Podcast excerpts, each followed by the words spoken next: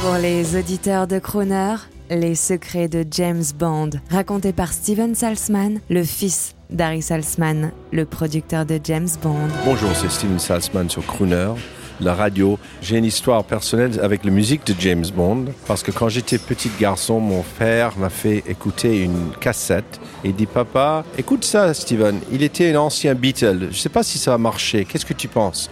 Et j'ai écouté Live and Let Die. Et j'ai dit à mon père, ça c'est une chanson magnifique.